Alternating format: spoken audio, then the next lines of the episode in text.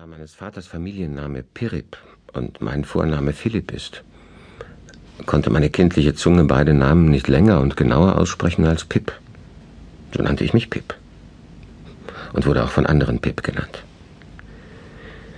Wenn ich Pirip als meines Vaters Familiennamen angebe, so beziehe ich mich dabei auf dessen Grabstein und auf meine Schwester, Mrs. Joe Gargery, die den Schmied geheiratet hat.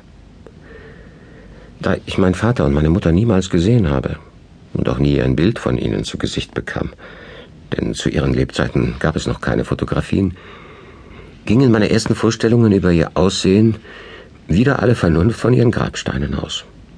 Die Form der Buchstaben auf meines Vaters Grab erweckte in mir den Eindruck, dass er ein breitschultriger und ersetzter brünetter Mann mit lockigem schwarzem Haar war. Aus dem Charakter der Inschrift Georgiana, Ehefrau des Obigen, zog ich die kindliche Schlussfolgerung, dass meine Mutter sommersprossig und kränklich gewesen sein muss.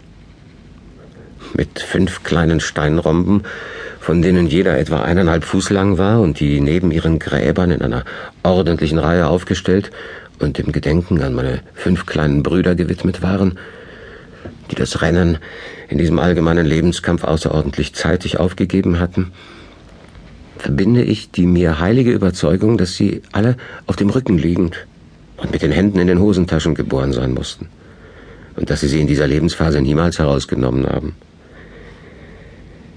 Wir wohnten im Marschland, unten am Fluss, innerhalb der Flussbiegung, 20 Meilen von der See entfernt.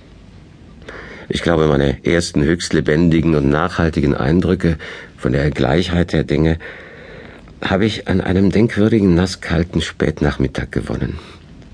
Zu jener Zeit stellte ich mit Sicherheit fest, dass dieser trostlose, von Nesseln überwucherte Ort der Friedhof war und dass Philipp Pirip, verstorben in dieser Gemeinde, und Georgiana, Ehefrau des obigen, tot und begraben waren, und dass Alexander, Bartholomäus, Abraham, Tobias und Roger die kleinen Kinder der oben genannten auch tot und begraben waren, und dass die düstere flache Wildnis jenseits des Friedhofs, die von Gräben, Dämmen und Toren durchzogen ist und auf der verstreut Vieh weidet, die Marschen waren, und dass die tiefliegende bleigraue Linie dahinter der Fluss war, und dass die ferne, schroffe Gegend, aus der der Wind fegte, das Meer war, und dass das kleine zitternde Bündel, das vor allem Angst bekam und deshalb zu weinen anfing, Pip war.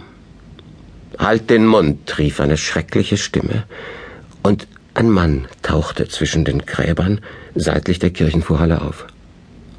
Sei still, du kleiner Teufel, sonst schneide ich dir die Kehle durch.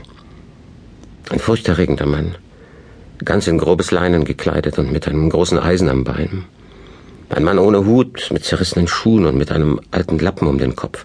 Ein Mann, der durch Nest und Schmutz bedeckt war, der sich die Füße auf den Kieselsteinen wund gelaufen hatte, der von Nesseln gestochen und von Dornen zerrissen worden war.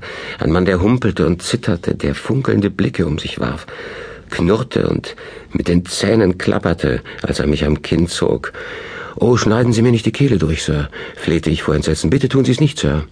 Nenn uns deinen Namen, sagte der Mann, schnell. Pip, Sir. Nochmal sagte der Mann und starrte mich an. Raus mit der Sprache.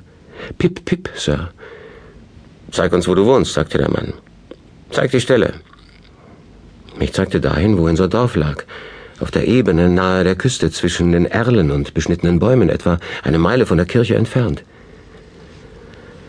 Nachdem ich den Mann einen Augenblick angesehen hatte, stellte er mich Kopf und leerte meine Taschen. In denen war nichts weiter als ein Stückchen Brot. Als die Kirche wieder am alten Fleck stand, denn er ging so plötzlich und kräftig vor, dass sie verkehrt rum vor mir stand und ich den Kirchturm unter meinen Füßen sah. Als also die Kirche wieder am alten Fleck stand, da saß ich zitternd auf einem hohen Grabstein, während er heißhungrig das Brot aß. Du junger Hund, sagte der Mann und schmatzte mit den Lippen. Was für dicke Backen du hast. Ich glaube, sie waren wirklich dick, obwohl ich zu dieser Zeit für mein Alter zu klein und auch nicht gesund war. Verflixt, dass ich dich nicht essen kann, sagte der Mann mit einem bedrohlichen Kopfschütteln. Ich habe nicht wenig Lust dazu.